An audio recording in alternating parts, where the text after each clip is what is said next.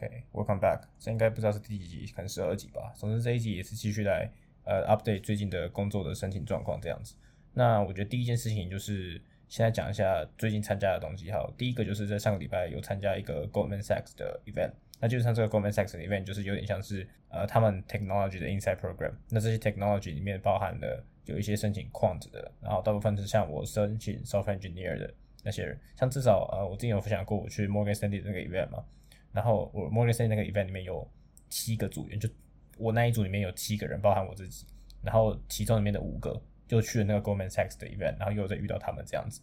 总之，我觉得 Goldman Sachs 的这个 event 算是让我觉得还蛮满意的，因为它不算是一个全年的 event，它不像是 Morgan Stanley 那一个是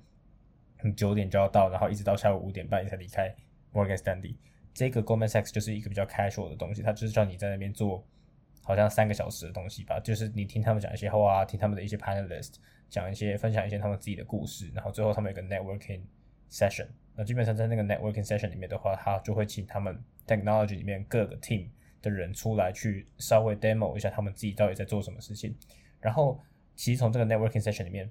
就跟 Morgan Stanley 的差的蛮多的，因为在 Morgan Stanley 你能做的事情就是跟那些 team 的一些 lead 讲话，就这样子而已，所以。他们就你你实际上就是你只能听他们讲他们在做什么，但是你不能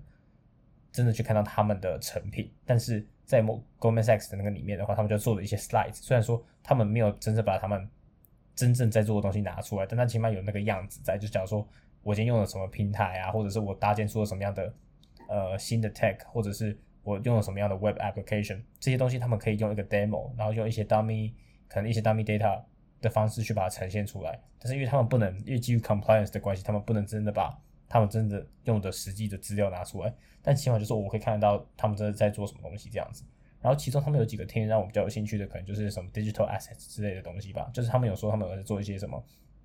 NFT 的东西啊，他们有在做 crypto。所以听下来就是 JP Morgan、Morgan Stanley 跟 Goldman Sachs 这三间公司里面，只有 Goldman Sachs 在做有关 crypto 的东西的。但他们还有其他可能一些什么 machine learning，apply AI 这些东西，因为 apply AI 的话，他们就说，如果说他们在做一些什么什么什么呃叫做 forex 就是 exchange rate 的呃的 options 的时候，他们就会用这些呃 apply AI 或是 machine learning 的方式去去算，或是去定价那些 option 因为在一些比较复杂的 option 的时候，如果说是一些那种比较基本的 cold put option，它其实可以用 black shoes 去算出它的。Price 对不对？但是如果说它是一些比较复杂的，就是比较 structured 的 option，例如说 exotic options，就是它不是在不是像你可能在币安或者是一些其他的 exchange 会看到那种比较 standard、比较 ordinary 的 option，他们就会需要用到 Monte Carlo simulation 去跑。那他们的方法就是利用 machine learning 去去算出这些 option price 这样子。那这个就是我在 Goldman Sachs 那个地方了解到的东西。所以我自己觉得 Goldman Sachs 它的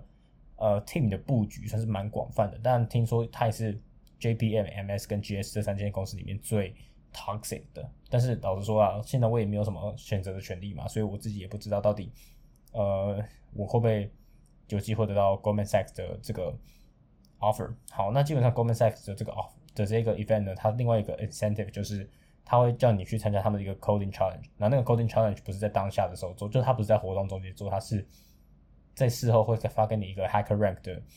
link，然后那个 link 里面就是两个小时里面，里面总有七题题目。那基本上那些七题题，那七题题目我记得难度大概都在 medium 到 hard。那 hard 其实我自己觉得蛮多的。那它的那个东西就是它是完全根据你在那个 coding challenge 里面的分数来决定你有没有拿到 Hacker，就你可以拿到 Fast Track 这样子。所以你如果说没有知道这个 fast track 的顶多就再多做一轮 video interview 而已，所以我自己觉得就是，除非你真的有很过人的 legal 能力，要不然就是你就是好好做 VI，然后 VI 做过之后再去 super day，结果还是跟这些 ha，结果还是跟这些 fast track 的人一样这样子。所以呃，来讲一下那个 HackerRank 里面的题目大概是怎么样的，好了，就是它里面好像考两题 permutation，但是 permutation 最大的问题就是，呃，你可能会需要用到很多的 memory，那如果说你的 memory 的这个空间没有优化的话，那你就很容易有 memory，就是你会就平常我们遇到问题会是你超时，但这次就是你用的 memory 过多，所以你就会有个 memory 就是 exceed maximum memory，exceed maximum memory 的一个 error 出现，然后就会让你的 submission 不过，或是你的 code 就会不过这样子。然后他另外有考一个就是 dynamic programming 的解法。那那个题咱们 dynamic programming 就是我自己记得我有有一些大部分的 test case 我都是有过的，只是因为我的那个 DP 可能不是最 optimized 的，所以有一些 test case 是没有过的。因为我写也算的解法是 O n square，所以我不知道可以再怎么样 optimize，可能 O 可能 O n 可以吧，但是我也不知道。所以那一题呃，他有考一题 DP，我就没有写出最好的解法，但我写出一点 DP 的解法这样子。另外一个题目，他们还要考 graph，那 graph 那个也是真的算颇难的，我自己觉得，就是我记得有点像 backtracking，但也有可能是有点 fine，但最后我真的没有去认真再去细究说到底那题要用什么样正确的解法解，然后又考一题 bit manipulation，然后说 bit manipulation 真的是最冷门的题目，因为平常你在做 DSA 的时候，bit manipulation 通常不会是重点之一，就平常我们在做 DSA 的时候，最多最多最多会用到 bit masking，bit masking 就这样而已。除此之外，应该不会再用到其他的，呃，bit 就是这些 bit manipulation 的一些必要知识，所以这个就是呃去 g o m a n Sachs 的一些收获。那我自己的结论就是没有拿到 fast track，跟 Morgan Stanley 那个东西一样这样子。那接下来第二件想要讲的事情就是，呃，我有参加了呃 Jane Street 的 Campus Talk，然后我后来又去申请 Jane Street 的工作。那我申请 Jane Street 的工作就只有一个，就是他们的 software engineer 在明年的五到八月。那他们的规划就是，呃，你会先过他们的 CV screening，但我就后来就申请了嘛，然后我马上就过他们的 CV screening，所以下个礼拜二我就跟他们约了一个面试的时间，要做第一轮的 coding interview。那这是就是这个就是我第一个，就是这一轮申请二零二四 summer internship 的第一个真人的呃 interview。那它就是一个 coding interview，而且就是那种 tech 的 coding interview，就是你要他会给你一个问题，然后你要打出来，你要扣出来，然后跟你的 interviewer 讲说你这个写法是什么。之类之类的，所以下个礼拜二就会是第一次的见真章这样子。然后明天是星期四嘛，所以明天有另外一个 campus talk 是 Morgan Stanley。但基本上 Morgan Stanley 这东西，就是他们也知道说我之前有去参加过他们的 technology 的 event，所以现在要做的事情就是我要去跟他们说，呃，我就是可能跟他们 network 一下，就是让他们的 HR 知道我说，哦，我其实有参加过他们的 tech 的 event，然后我有丢他们的呃工作这样子，所以就跟他们说，哦，好，我们之后应该会。是会 follow up 你的 application 之类的，因为目前投三个 Morgan Stanley 的中后台都还没有任何回复，所以再去问一下 HR 到底目前状况是怎么样。那我觉得这一集最大的重点就是，呃，我觉得算是一个小结束。我我会说，之所以会说是小结束，是因为，呃，我之前在说，在三四月或四五月我刚回台湾的时候，我有做一集，就那个时候在录这一季的第一两第一集或第二集的时候，我说我在这一个。Summer break 就是我在上个 Summer break 里面最大的问题，就是我必须要先把我的履历问题解决，因为呃我在四月多的时候投了 Bloomberg Academy，然后那个时份那个时候那个履历真的超爆干烂，所以那个 Bloomberg Academy 甚至连 video interview 都没有收到，最后当然就没有去呃 Bloomberg 参加那个活动这样子。那后来其实我自己觉得没有去参加那个活动，算是我自己觉得算是蛮庆幸的，因为虽然说那个 Bloomberg Academy 它保证你可以拿到 fast track，但是后来发现其实 Bloomberg 他们的呃，package 或他们的 re re remuneration 其实没没有到那么好，所以后来的话，我自己就觉得说，嗯，当时如果没有去勾，当时如果说没有有真的有去 Bloomberg 的话，是不是真的就是呃可能会浪费那些钱去参加一个五天的 camp，然后其实没有得到实际上的回馈这样子，而且我看大部分人都是跑去做，呃，Bloomberg 有一个 role 叫做 sales analytics。那我自己觉得那个 sales analytics 自己觉得就很 sales，所以我自己觉得那个也不是我想要的 role 这样子。所以总之我自己觉得那个时候没有去 Bloomberg 算是算是就是塞翁失马焉知非福的感觉。其实这个暑假一直都是这样子，就是没有去扎打或是没有去 Bloomberg，对我来讲都算是塞翁失马，因为我发现我自己就更多事情可以做，然后我做这件事情给我的 outcome 发现是更好的这样子。那还是回到刚刚讲的那句话，就是为什么我说这是一个小结束，就是因为我从七到八月，就是我。启用了一个一版新的履历之后，基本上投的活动每个都有过。那这个新的履历到底跟原本的履历到底有差在哪？基本上就是我把那些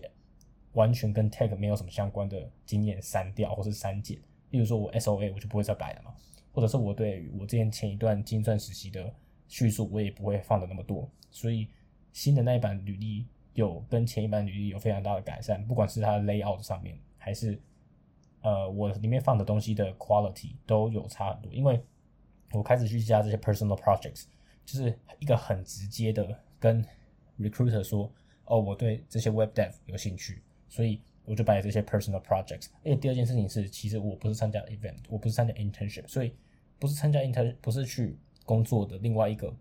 解释的原因就是，我不管我做这些 personal projects，一定是我自己很 proactive 去找事情或者想办法或者想一些。呃，生活中可能遇到的问题呢，并且去找一个 solution 出来的，所以我自己觉得那个 proactivity 给出来的 proactivity 的感觉是比工作还要更好的。我觉得这个是 personal projects 的第二个优点。那总结一下，就是到底从七月到八月启用了这版新的呃履历之后，到底参加什么样的活动？就是主要第一个是 JP Morgan 的 Finance for Non-Finance，那个就像是一个 info session，但是我觉得那个算是一个好的开始，因为。我的那版履历跟我的那个时候的 VI 可以通过这一个活动的 short list，代表说，呃，这个履历是真的有用，这个履历真的是 workable 这样子。第二个活动我参加的就是，呃，Morgan Stanley 的一个 for non-finance 的学生的 sales and trading，跟第一个 JPM 的活动一样，也都是 for non-finance 的。然后那个 sales and trading 的活动，我有在那边拿到 top performer，然后我有拿到他们的 coffee chat，虽然说没有 fast track，但是我觉得那个也算是一个还蛮不错的肯定。第三个活动就是 Morgan Stanley 的那个 Tech X，那个其实也算我自己觉得算是蛮不错的，因为我在好像两百多个人里面吧，然后被选出来，然后我是参加者的五十六个其中一个，所以那个是第三个，然后拿到一个还不错的名次，然后我觉得因为有那个好不错的名次，所以我自己的 application 应该也会被 Morgan Stanley prioritize 这样子。第四个活动就是呃。上次那个 Goldman Sachs 那个东西嘛，所以 Goldman Sachs 那个活动虽然说大概有快一百个人吧，但是我自己觉得就是能被选进去那个活动，就代表说 OK，我的履历算是还蛮不错，再加上我有过他们的 coding test，算是一个还蛮不错的体验，我自己觉得。然后又有从他们的活动里面学到蛮多东西。第五个就是我自己最一开始为什么想要走呃 computer science 原因，或者是应该说一开始的小目标这样，就是我一开始小目标就是想要进去去参加 JP Morgan 的 Code for Good。那 c o f o 就是一个 hackathon，那对他们来讲就是他们会透过这个 hackathon 去招募他们的 software engineering intern，所以等于是这已经算是 JP Morgan software engineering internship 的最后一关了。所以我自己觉得我已经算是来到有点像是 pseudo super day 的那种感觉。所以这五个活动，应该说这五个不是因不算是面试的活动，我都有全部申请，然后都有全部参加到。我自己就觉得代表说这一版履历是。算是大成功的，就是我完全做对了这一个学者，就是完全呃不去 internship，不去只要打 internship，然后也没有去 Bloomberg Academy，但最后因为 personal project，所以我有成功的把这件事情做到，然后也的确有一些 return。那我自己觉得，就到目前为止，呃，这些东西都算是运气运气的。就是一开始我在做 personal project 的时候，谁谁知道会，嗯，谁知道这个。Project 是有没有有用的，就有可能没有用。但是如果说我发现没有用，可能已经太晚了。所以其实老实说，在找工作这件事情上，很多事情或者很多抉择，或者你的很多想法，其实都是很突然的。就是你很突然的会有这个想法，然后你很，然后你并且你付诸行动，然后你真的做出了什么东西来。但是你最后还是要透过这个呃现实的考验，才能去决定你最后有没有得到那个成果，对不对？所以我自己觉得一切都是运气，而且一切都是缘分这样子。那这差不多就是。最近对于这个履历的表现这样子，然后我最近就会再丢一个 Optiver 的呃 Quantitative Researcher。那因为我觉得 Trader 比较不像是我的 role，然后但是我觉得 Researcher 如果说它它可以让我使用到一些叫做 Data Science 的能力或者是 Computer Science 的能力的话，那我觉得算是蛮适合我的，所以我应该会再投 Optiver 的 Quant Researcher 这样子。所以这就是目前最近的工作的 update，就是有时候丢一些新的工作，但虽然说没有七八月投那么多，但是。呃，目前 Goldman Sachs 跟 Morgan Stanley 都还没有任何做任何 video interview，所以我觉得在这两周的话，应该会有一些 follow up。那我自己的预计就是在国庆年假结束的那一个那一周，或者是在下一周，就是 Reading Week 的前两周，应该会有一堆 Super Day 或者一些 onsite 的 interview 要参加，所以到时候就变得非常的忙。然后再加上要忙 midterm 嘛，所以事情就真的很多很多很多这样子。然后预计在 Reading Week 会回台湾一下下这样。那目前再更新一下学校 school subject 的状况到底是什么好了。就是目前不是选的五堂五门课嘛，基本上会敲四门啊。那只有一门课我自己觉得就是跟呃 SOA 那些精算考试比较有相关的。那再加上我觉得老师教的比较好，我就会去。其他那些老师我觉得教的很烂，或者是我可以自己读的，老师说我根本懒得去。就我自己看一下 PPT，我我也会啊，我干嘛？然后或者是那些 computer science 的东西，我自己练习我也会啊，写 Java 谁不会，写 R 谁不会，就多练习就好了。而且那么多 tutorial 在网络上可以看，对不对？我又不一定要去学校上课，就我最后只要分数搞搞高，GPA 不要烂太烂，基本上都无语。所以这个就是另外一个我自己觉得，呃，目前学校的更新的状况。但虽然说我现在翘了四门课，只去上一门课，我还是觉得我生活很忙，因为我其实花的比我预想中还要更多时间在。我的 econ TA 的工作上，因为我真的花很多时间在想要把这一个我自己的就就是我自己的 education 或者我自己的 teaching 变得比较好。那因为我自己觉得教这一门课 tutorial 又不是一件很简单的事情，再加上你要教其实是大一的学生，然后这些大一的学生有些人是香港本地人，有些人不是从香港本地人，有些人可是外，有些人可是西方人，有些人可是日韩来的，有些人可能是大陆人，每个人数学能力都不一样，就让你对于这一个科目的教法就有所不同。所以这个也是我目前在深究的事情。然后虽然说他叫我一个工礼拜不要工作超过十四个小时，但我觉得超过了。所以这就是目前 econ TA 的嗯更新。那我觉得最后一件事情可以讲就是，呃，我最近就是开始在 balance 我自己的工作嘛，我自己的生活嘛。就是我刚才说的，我有一些课要读，就是我自己自学，那也算是一些课要读嘛。我要健身，我要处理 TA 的工作。然后我现在因为又要准备。要去 code for 歌所以我必须要带我自己的 skill set 去那个 code for 歌所以我才能用到嘛。所以我现在也在积极的在学 Next.js 的内容，然后再加上之后的 Super Day，我又要准备那些 interview，可能我还要另外去准备 markets，就是那些市场的新闻，然后再准备那些呃 computer science 或者是 technology 相关的知识，要准备带去 Super Day 的。所以最近就很多事情要忙，然后我就是在尝试在这之间找到要平衡，就是。我要好好休息，但是我也不要让自己太累，但是我要很有效率的去做完每一件事情。那另外一件，呃，最近的想法就是，就是我我现在算是越来越靠近这些大行的 offer 了嘛，所以我自己就觉得说，这个结果好像越来越的变得没有那么重要了。就是我自己觉得，因为我在过程中真的觉得很幸运，很幸运，可以就是可能受受到一些人的帮助，或是受到一些人的启发，所以我才开始去做 computer science 的这一条。Career path，那我自己觉得中间有个环节，只要我不够幸运，我可能就被刷掉了。所以我觉得能撑到目前现在为止，我算是